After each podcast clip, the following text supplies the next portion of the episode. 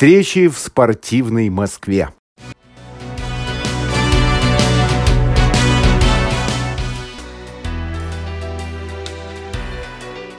Здравствуйте, друзья мои! Меня зовут Наталья Калугин. И я рада каждому, кто сейчас кликнул на значок портала «Московской правды» и решил нас послушать. Я хочу пригласить вас на неожиданные встречи с Москвой. С той Москвой, про которую вы, безусловно, знаете, но знакомы с ней лишь поверхностно. С Москвой спортивной. Вы не представляете, сколько тайн скрывает эта Москва, как много из истории страны, из истории города можно узнать, прогулявшись по неизвестной столице большого спорта. Ну что, поехали? Поехали сразу в Министерство спорта. Тем более, что дом и парк нашего Минспорта за свою долгую жизнь успел побывать и министерством, и Академией художеств Церетели. Странно, но когда художники хотели потеснить спортсменов, горел главный дом страшно. И фондом физкультуры и спорта, и Государственным Центральным Ордена Ленина Институтом физической культуры, легендарным КЦАЛИФ и графской усадьбой. Впрочем, усадьба Разумовских на Гороховом поле сама расскажет нам про свою судьбу. Так что в путь. Выходим из метро на Курской. Первоначально выход к Курскому вокзалу, а потом в длинный тоннель по указателю улицы Казакова. Проходим многочисленные кафешки на армии и идем прямо. Чуть наискосок от Института землеустройства начинается забор с красивой решеткой. Мы почти у цели. Правда, с тех пор, как Минспорта поселилась на улице Казакова, вход в усадьбу передвинулся к храму Вознесения. Кстати, храм во времена графа Алексея Кирилловича Разумовского был приусадебной церковью, так что его связь с адресом улица Казакова, дом 18, изначальная.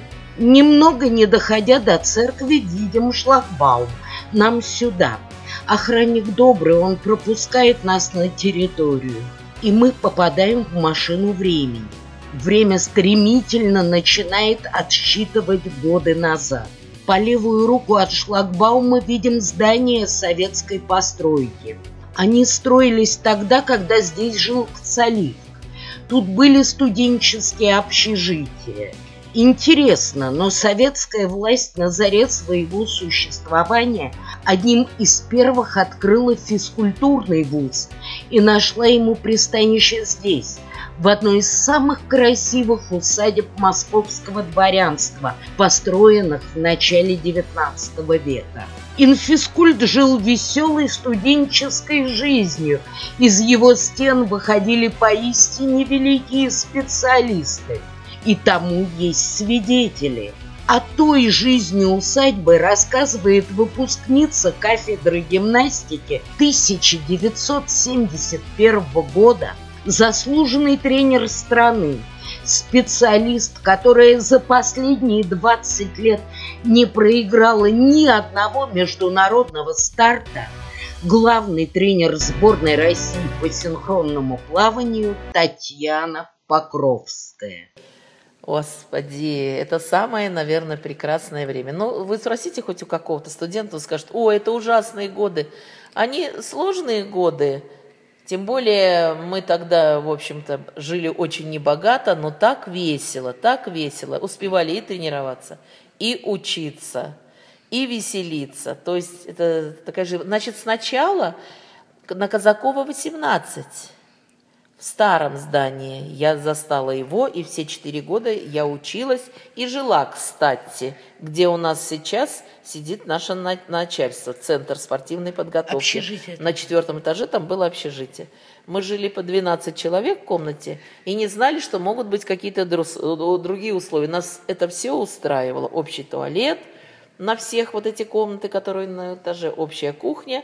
Но Самое главное, что не надо было одежды. Спустился, и ты уже в институте. И мы месяцами даже не были на улице, когда холодно, не у всех же зимнее что-то было. Мы менялись все, у кого что есть. А можно было так, мы это вообще кайфовали, что у нас такие условия. Так что, а уже на четвертом курсе мы ездили на Сиреневый бульвар, нас освобождали от занятий, и мы вроде бы как там проводили субботники, строили наш новый институт. Вот эти вот, где у нас сейчас сидит начальство, все там у нас были спортивные залы. Шикарный один спортивный зал, он весь такой застекленный, такой, видимо, там был зал, балы, наверное, проводились. И там была у нас и художественная гимнастика, и спортивная гимнастика стояла. И на первом этаже была кафедра гимнастики. Была территория, это сейчас ее окультурили, но тогда она была интересна, она была вся заросшая, можно было прятаться, когда пропускаешь лекции, можно было уединяться, целоваться со своим любимым человеком, то и дело там парочки. Садились те, которые убегали с лекции. Территория была шикарная, и был, значит, верхний стадион, и был нижний стадион, такой довольно-таки хороший для легкой атлетики. Но территория шикарная, причем по-моему, где мы жили, вот где наш сейчас центр располагается спортивной подготовки, там было девичье общежитие. А мужское общежитие, оно было там, где министерство сейчас сидит. Вот. Так что территории хватало, и нет, классно, там учиться было классно. Даже потому, что это здание историческое. Мы об этом не задумались, историческое оно или не историческое. Тогда в Москве очень много использовали в других целях все исторические здания. Нет, ну в Советском Союзе была система, и, конечно, очень много, тогда очень много существовало разных клубов, детско-спортивных школ, школ Олимпийского резерва. Очень много было. Может быть, они не такие были шикарные, они только начинали строиться или как-то, или какие-то использовались старые здания – старые клубы под это, но было очень много мест для занятий. Сам Бог так распорядился и привел меня в синхронное плавание. Иначе объяснений, мы можем много там причины, что-то как-то, они, конечно, есть, и субъективные, и объективные, но я думаю, что просто дорожка мне проложена была именно в этот вид спорта. Главное – спорт, и они очень созвучны. А мы с вами продолжаем прогулку по парку. Поворачиваем направо, проходим арку полуциркулярного флигеля оригинальной постройки Адама Менеласа. Машина времени перемещает нас в век XIX, во вторую его треть. И ведь знаете, любопытно, а ведь с 1833 года усадьба Разумовских служила целям образования. Так что Кцаливка был логичным продолжением приюта для презрения сирот обоего пола чиновников, умерших от холеры, который открыл здесь Московский опекунский совет. Приюту воспоследовал в 1834 году Московский Александринский сиротский институт для детей обоего пола. Он назывался в обиходе Разумовским пансионом а в 1842 году открылось малолетнее отделение Института обер-офицерских сирот. Потом оно было переименовано в Александринское сиротское малолетнее отделение. Позже, в 1967 году, там же обосновалась фельдшерская школа на 300 питомцев воспитательного дома и богадельня на 100 престарелых женщин. Также в продолжении 10 лет, с 76 по 86 года, тут находилась учительская семинария. Некоторое время отдавали здание в наем. В 82 году было малолетнее отделение Александровского сиротского дома, в 84-м малолетнее отделение Николаевского сиротского института. С 1901 года в здании усадьбы поместилось убежище государыни императрицы Марии Федоровны для заслуженных воспитательниц учреждений императрицы Марии. Но ведь скажите, красивая судьба одного из красивейших мест Москвы. Но нам пора дальше. Подходим к главному дому усадьбы. Начинаем оглядываться. Вы видите – Нет, конечно, правда, кое-что приходится додумывать. Красивейшие беседки, каменные львы на территории не сохранились. Да и сам господский дом был перестроен еще в XIX веке, адаптирован под образовательные учреждения. Но вы ведь все равно видите центр усадебного ансамбля. Двухэтажный дворец с трехэтажной средней частью, украшенный нишей лоджией и портиком ионического ордера. Ризолиты с балконами в двухэтажных крыльях и полукруглые открытые галереи по второму этажу с белокаменными колоннами дорического ордера, расположенные на открытых аркадах нижнего этажа. Парадный вход располагается в открытой нише через второй этаж а открытые лестницы размещены в полукруглой нише между двумя выступами портиков. Фасад же, выходящий в парк, где на высоком цоколе размещается полуротонда ионического ордера с красивой каменной лестницей, ведущей в парк и с балконом на крыше ротонды. Завершается центральная часть дворца двухэтажными флигелями, Далее идет открытая галерея второго этажа, расположенная на широкой аркаде первого этажа, а на красную линию выходят отдельно стоящие двухэтажные флигели. Глубокий парадный двор оформлен овальной лужайкой с отдельными деревьями и фигурами львов. Он отделен от улицы высокой металлической оградой на белокаменных столбах в которой расположены ворота на белокаменных пилонах.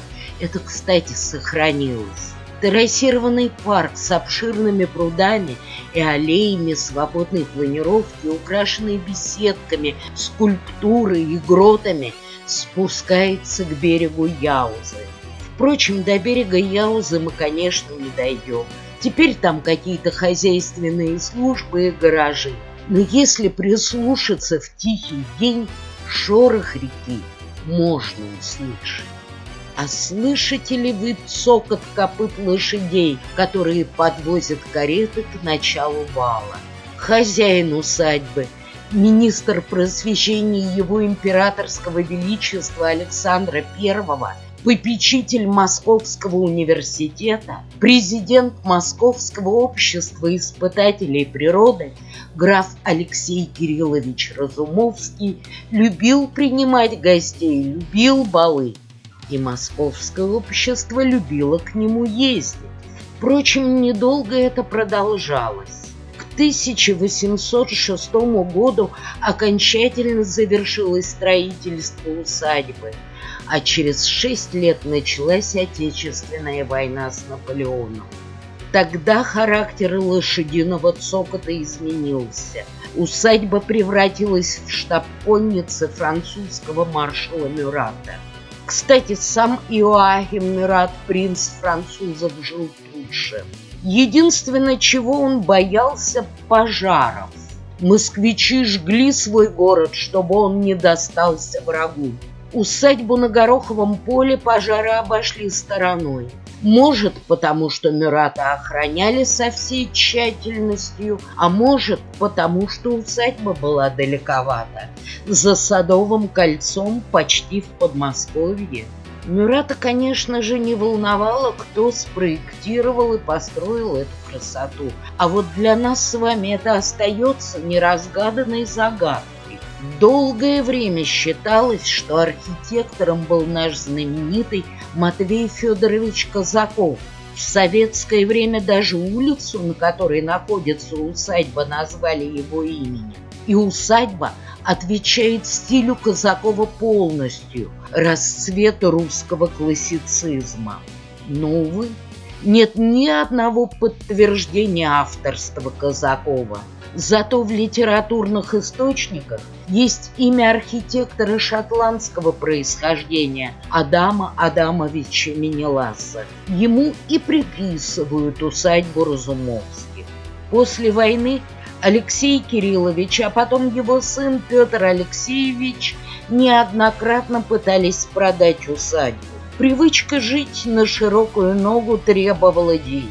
И вот в 1827 году усадьба была продана за бесценок. Средь шумного бала случайно машина времени остановилась. Послушайте, не торопитесь в 2020 Я должна вам сказать, что спортсмены не забыли исторической ценности своего главного дома и попытались приумножить ее. Теперь в господском доме живет музей спорта, нежное создание влюбленных в музейное дело и в спорт специалистов. Не поленитесь, позвоните, запишитесь на экскурсию, сходите. Координаты вы легко найдете и на сайте министерства, и на собственном сайте музея. Потом нам расскажете, понравилось ли вам. Только обязательно расскажите. Мы будем ждать. Вот теперь действительно пора возвращаться. Мы с вами еще вернемся на Горохово поле. Тут еще остались тайны. Причем тайны куда более близких времен, чем времена графа Разумовского, маршала Мюрата и прочих героев. Но об этом расскажу потом. А мы в следующий раз поедем на Петровку, в старый Динамовский зал. И поверьте, история спорта ничуть не менее важна, чем его современность. До встречи с любовью. Ваша Наталья Калугина.